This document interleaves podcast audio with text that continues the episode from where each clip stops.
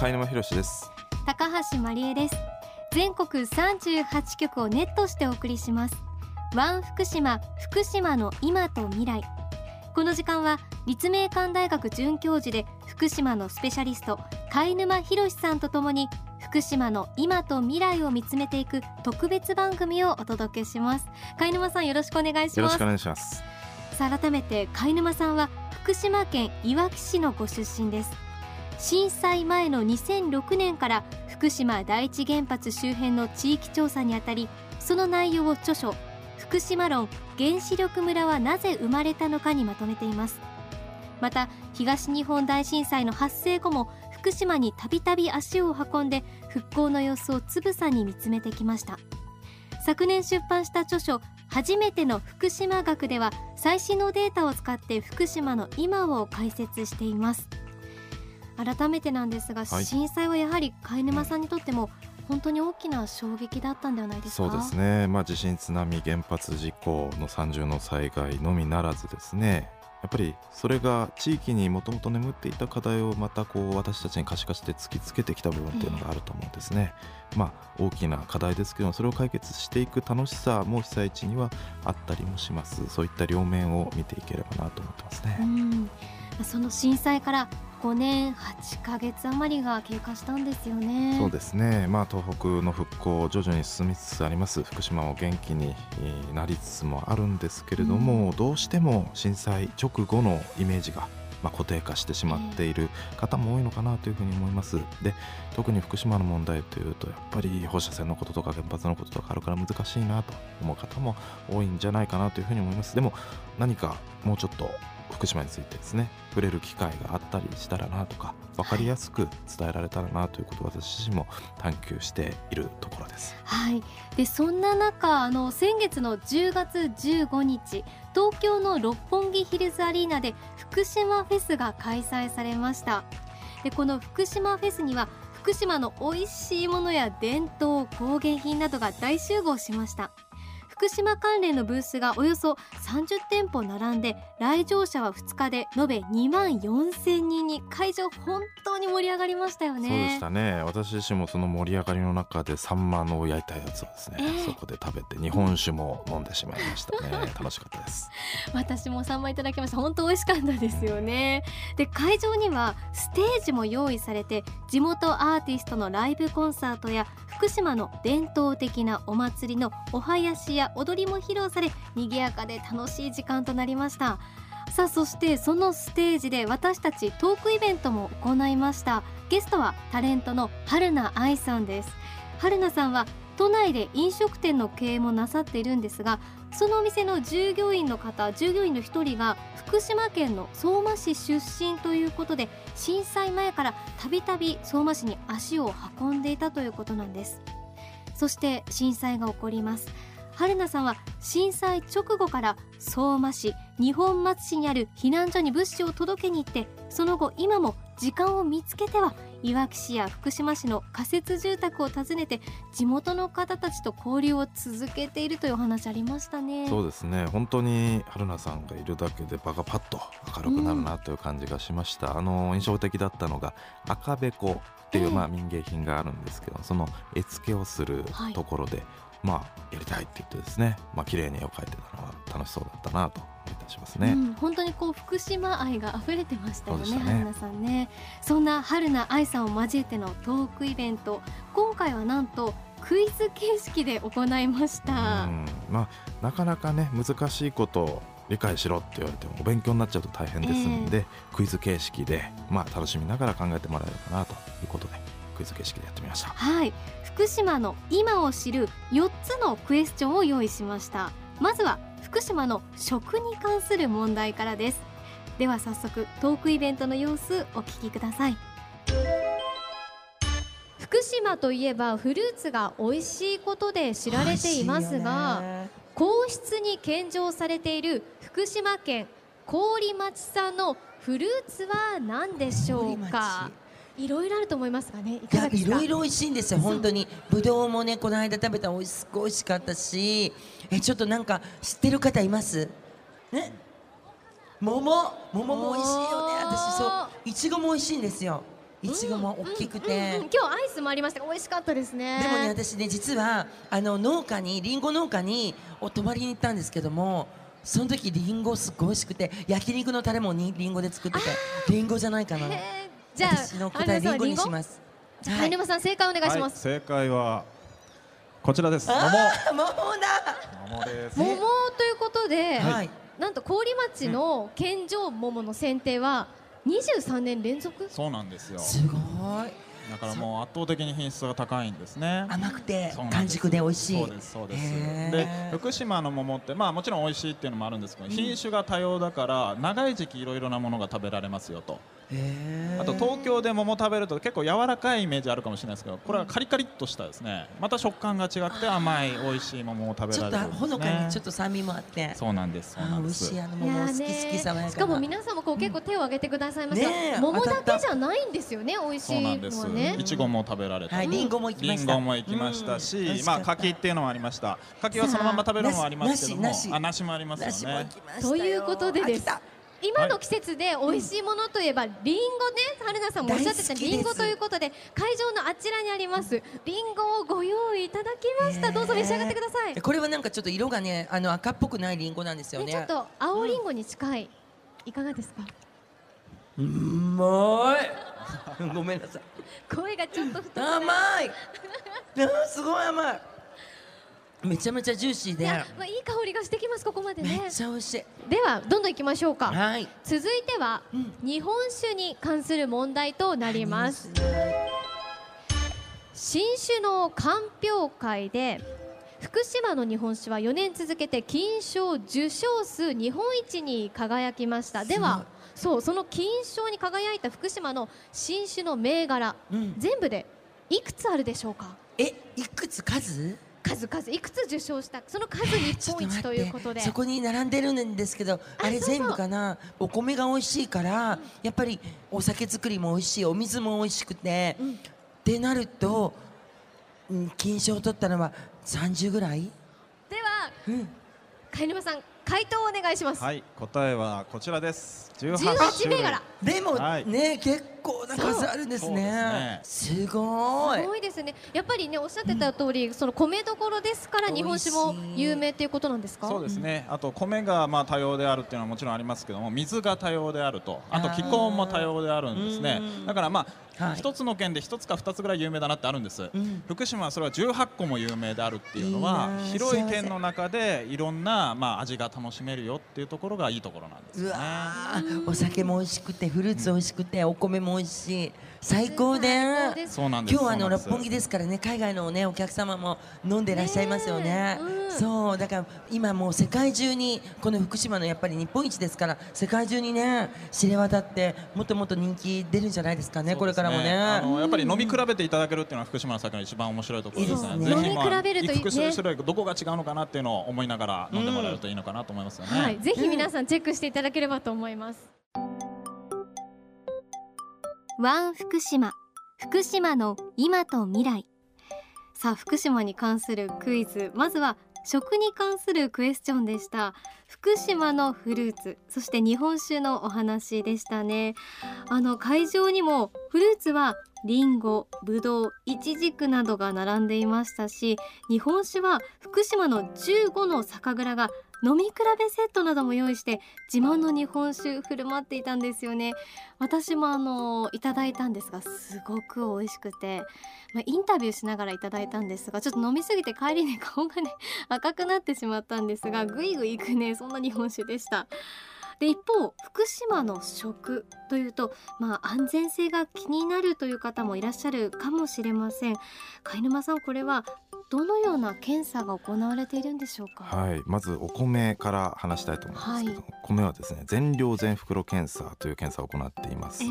これまあその名の通りですね年間1000万袋米を検査をすると。でそれもまあ市場に流れる、まあ、スーパーで売ってるようなものだけではなくて自分家で消費するような自家消費米と言いますけどねそういったものも含めて安全性をどこよりもまあチェックしていますが残念ながらこうした取り組みがあるっていうことまだ知られていないことがあります。だからより多くの方に知ってもらいたいと思いますね。まあ、他にも果物や野菜あるいは魚などそういう農産物、まあ、水産物も放射線の検査をやっています、まあ、福島県内はもちろん全国のお店で売られている福島県産品これ全て安全性が確認されているものなんですね、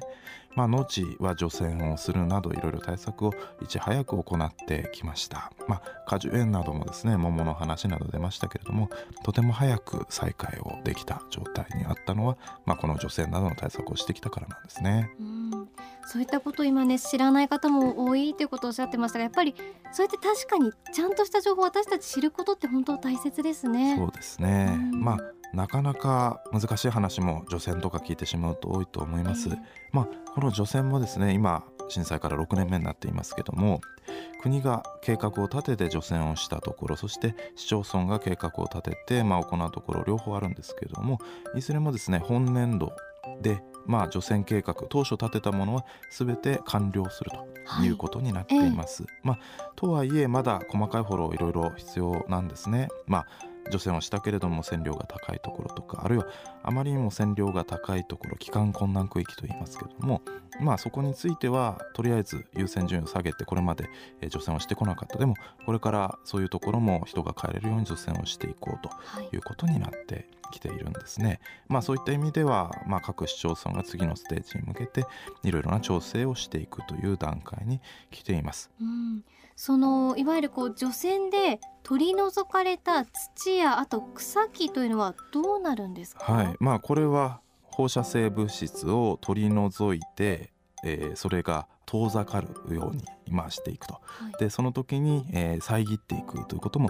重要なんですね。でまあこれ遮るっていうところはどういうことなのかというところなんですけども地下に埋めて厚さ30センチとか50センチの土で覆います。30センチの土で覆うと97.5%放射線が、まあ、カットされる。50センチだと99.8%の、まあ、遮蔽効果があるというふうに言われています。だからまあほとんどまあ9割以上ですね、えーまあ、土で覆うことによって遮ることができるんですね。そうやってまあ遠ざけるというようなことをやっているんですね。まあこれ現状ではですね市町村内に置かれた仮置き場というふうに言いますけども一時的なまあ保管場にまとめて置いていたりする、まあ、あるいは自宅の庭に埋めて保管しているパターンもありますけれども、ええそういったものを今後どういうふうにしていくのかということも重要な論点ですね。うん、あのよくこうテレビですとか新聞なんかで、福島県の復興におけるまあ大きな取り組みとして、うん。中間貯蔵施設の整備という言葉を見たり聞いたりするんですが、はい。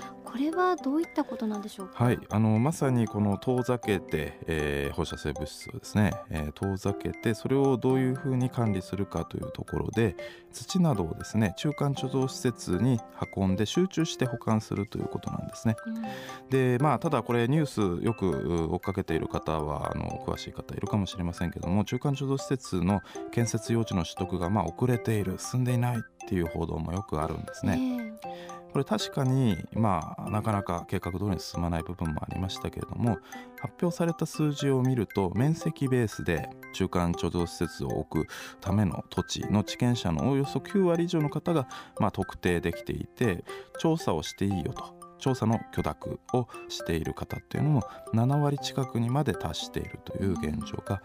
あります。で、まあ、この建設用地の取得簡単ではないんですね。というのはそこにいた方っていうのは今多くの方がほとんどの方が避難していますでその避難先っていうのは福島県はもちろん全国にあるわけなんですよね、はいだからチリチリになっている方たちにちゃんと個別に訪問をしてどういう状況で庭にこういう木が一本一本ありますねっていうことを自厳密に調査をした上で、まあ、交渉をしているというのが現状なんですね。うん本当にこう中間貯蔵施設という言葉を聞いてこうもちろんその場所は絶対必要ですけどそこに関わる人がいて、うんその人たちの気持ちもあるっていうことを私たちしっかり理解しないといけないですね。そうですねうん、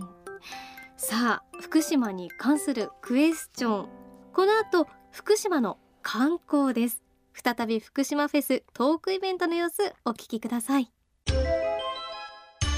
震災前に比べて福島県全体の観光客はどのくらい戻ってきているでしょうか？これはパーセンテージでお答えいただきたいと思います。そうなんですか？何パーセント戻ってきているかということですね。でもよく車に行ったら前よりはええ。食堂とか入っても人が増えてると思うので50%ぐらいかな、半分くらい。うん。うん。貝沼さんいかがでしょはいうか、答えはこのぐらい。お88%ーそう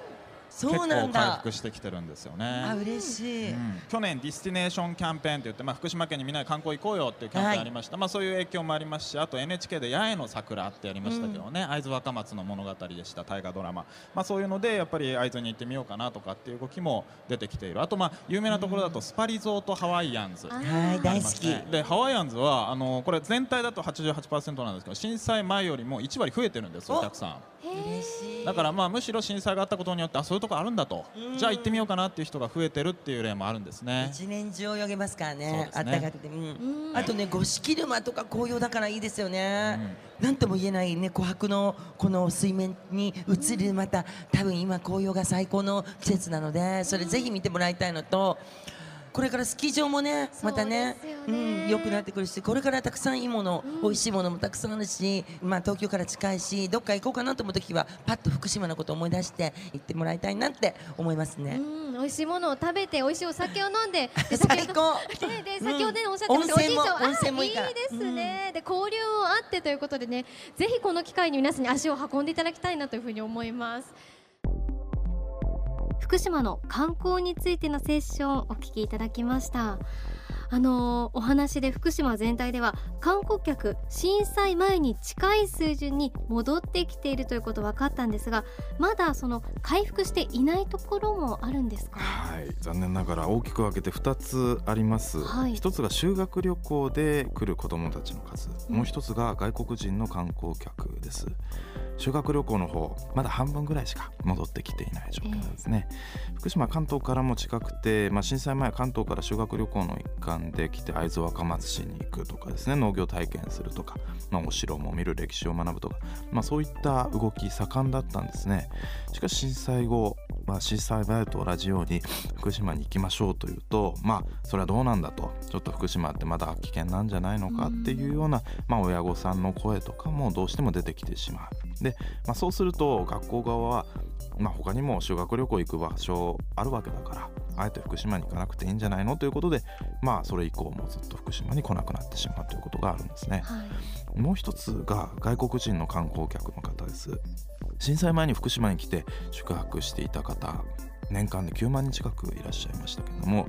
震災の翌年にはこれ3万人を割り込んだんですね。うん。で直近の観光庁の発表でも、まあ、去年2015年ですけども外国人は延べ宿泊者数5万6千人余りです。つまり震災前9万人いましたから6割ちょっとの水準であるということなんですね。まあ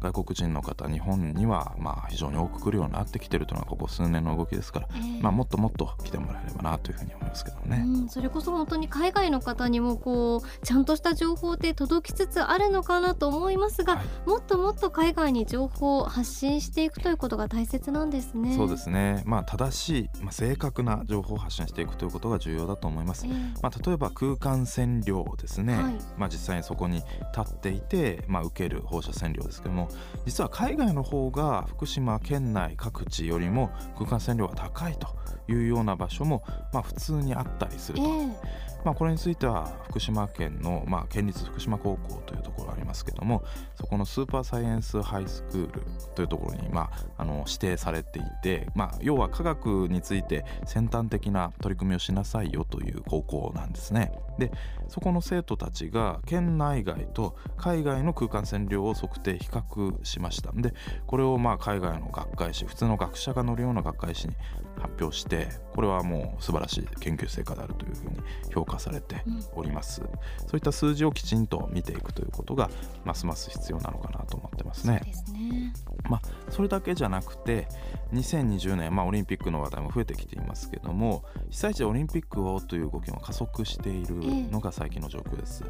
えーまあ、今年8月に追加競技に決まった野球ソフトボールですね。これ福島県の郡山福島いわきの3市が、まあ、招致をしていてて、まあ、どこで行われるかということこれも今後決まっていきます。これから野球ソフトボール福島で行われていくということも非常に大きな話題になっているところですね、うん、で、えー、野球だけではありません、まあ、原発周辺地域には J ビレッジというアジアで一番広いとも言われるサッカーのトレーニング施設がありました、まあ、震災後残念ながら廃炉作業の最前線基地として利用されているわけですけども、まあ、かつてはですね日本代表もトレーニングを行っていた場所なんですね。でそういったスポーツも盛んだったところもう一度再開していこうという動きも出てきております、まあ、2020年に向けて、えー、ぜひ実現してほしいことがいろいろあるなというのが住民の方のスポーツへの思いだったりもするんですね。うん、本当にそうやってこうスポーツの魅力もたくさんありますしスポーツというと冬はスキーが楽しめるスポットもあるし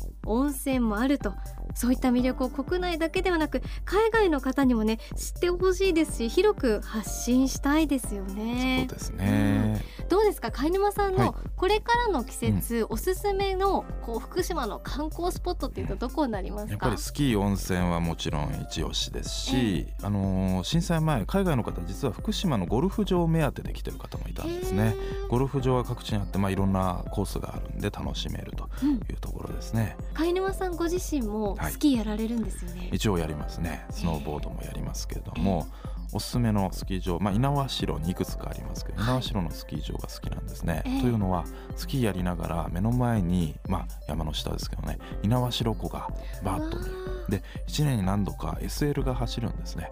SL がその猪苗代湖とスキー場のこの間をまあ、パーッと走ってってでまあ煙がですねその SL から綺麗に空に上がっていくのも見ながらスキーができる。っていうのをぜひ楽しんでもらえればなと。そんな場所なかなかないですね、ね、はい。ワン福島。福島の今と未来。福島フェスのトークイベントの様子を交えながらクイズ形式で福島の今についてリスナーの皆さんと一緒に考えていきますさあ食観光ときて貝沼さん続いては？はい。未来に向けた産業の話です。はいこちら大きなプロジェクトが福島で始まっているんですよね。そうですね。まあ産業お仕事につながりますし地域の魅力にもつながっていきます、うん、産業地域にとって重要な柱です、はい、でまあこの一人一人の生活や仕事をどういうふうにしていくのかということがまあ非常に重要なんですよね。はい。ということで福島の産業に関するクエスチョンです福島県南相馬市の沿岸に誕生する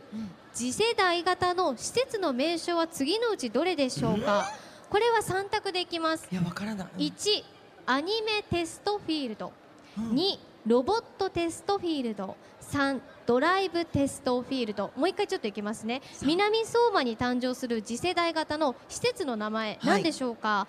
アニメテストフィールドロボットテストフィールド、うん、ドライブテストフィールドということでこれ分かります、ね、どれもありそうですけどね。三じゃあ三にします。三にしますか、はい、じゃあ皆さんのね多かったドライブテストフィールドということで次に多かったのがアニメテストフィールドでしたが、はい、貝沼さん正解は？正解は？実はこれなんです。ちょっと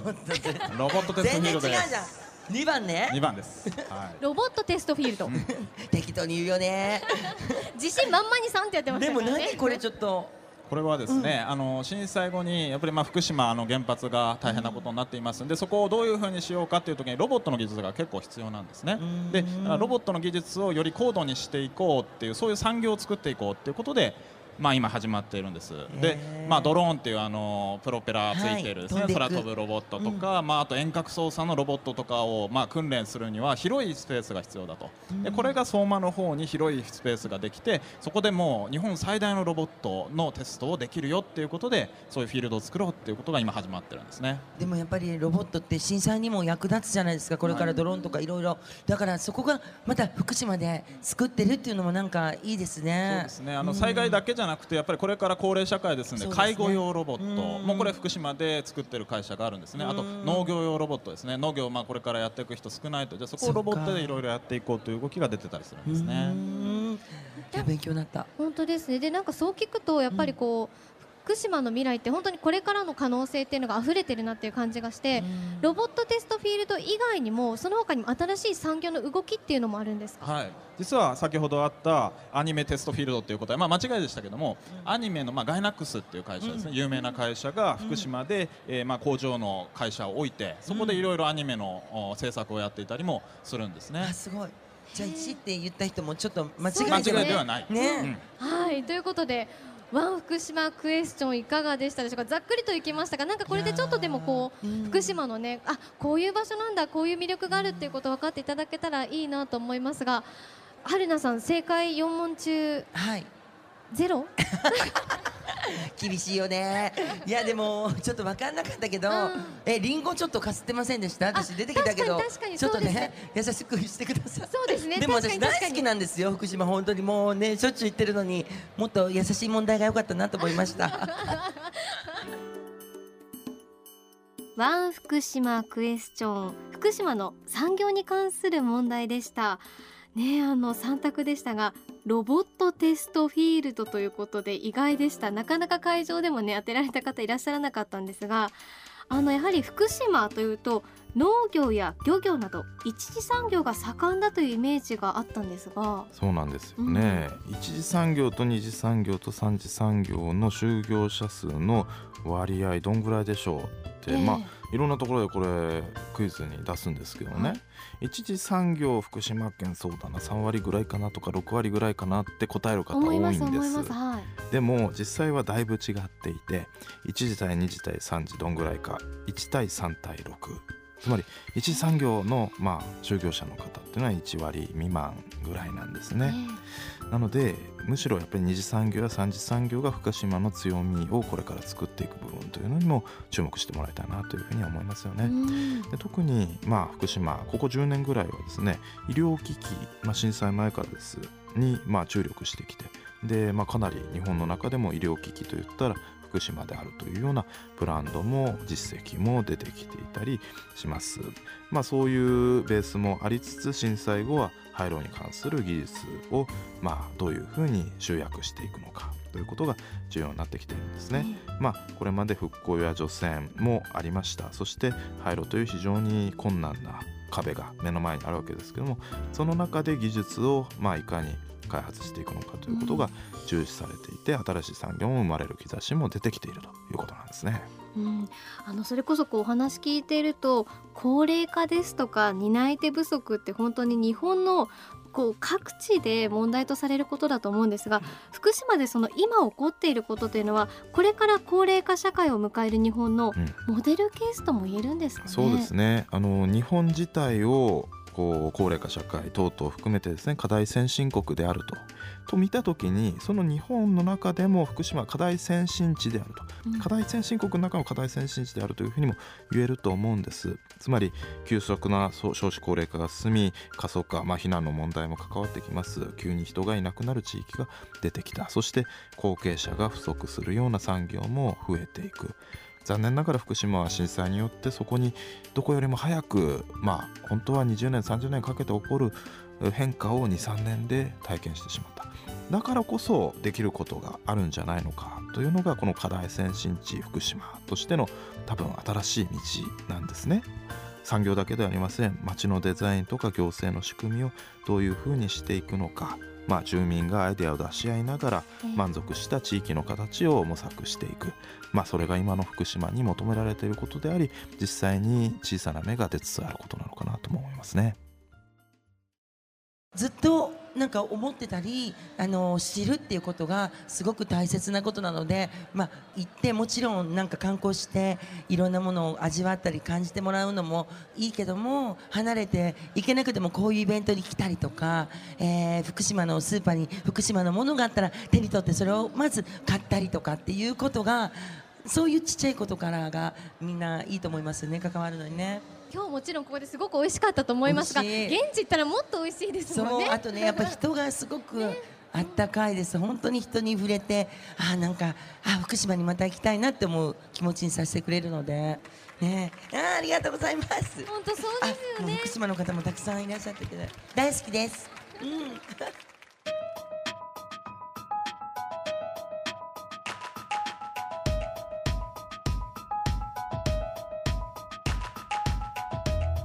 会学者貝沼博さんと私高橋真理恵が全国38局をネットしてお送りしてきました。ワン福島福島の今と未来。東京六本木で行われた福島フェスのトークイベントの様子を交えながら福島の今について考えてきました。最後にゲストの春名愛さんからのメッセージありましたが貝沼さんいかがでしたか？はいあのさすが通っていらっしゃる方で福島のいいところをよく知っている方だなというふうに思いました。春菜さんのお話の通りですね福島のこと知りたいとか応援したいっていう方いるんだけど何やっていいか分かんないっていう時にまあやれることってすごい簡単なんですよね、え。ー、要は買う行く働く。この3つだけだと思っていますそんな難しいことではないんです、うん、まあ、肩肘張らずに日常生活の中で何か福島のもの買ってみようかなとか何か時間あったから行ってみようかなとかまあ、あるいはボランティアでも何でも仕事のついてでも働いてみようかな福島のためと、うん、まあ、そういう形で接点を持ってもらえればなというふうに思います。福島の話どうしても難しそうだな面倒くさそうだなという方こそですね数字やデータを見ながら誤解や偏見のないような向き合い方を日常生活の中で続けていってほしいなと思いますね。うん本当に人それぞれの関わり方でいいんですもんね。ねうん、しかも多分私もそうですが一回関わっちゃうと大好きになって癖になっちゃうそんな感じがします。さあということでそろそろお別れのお時間です。ワン福島福島の今と未来この時間のご案内は貝沼博と高橋真理恵でした。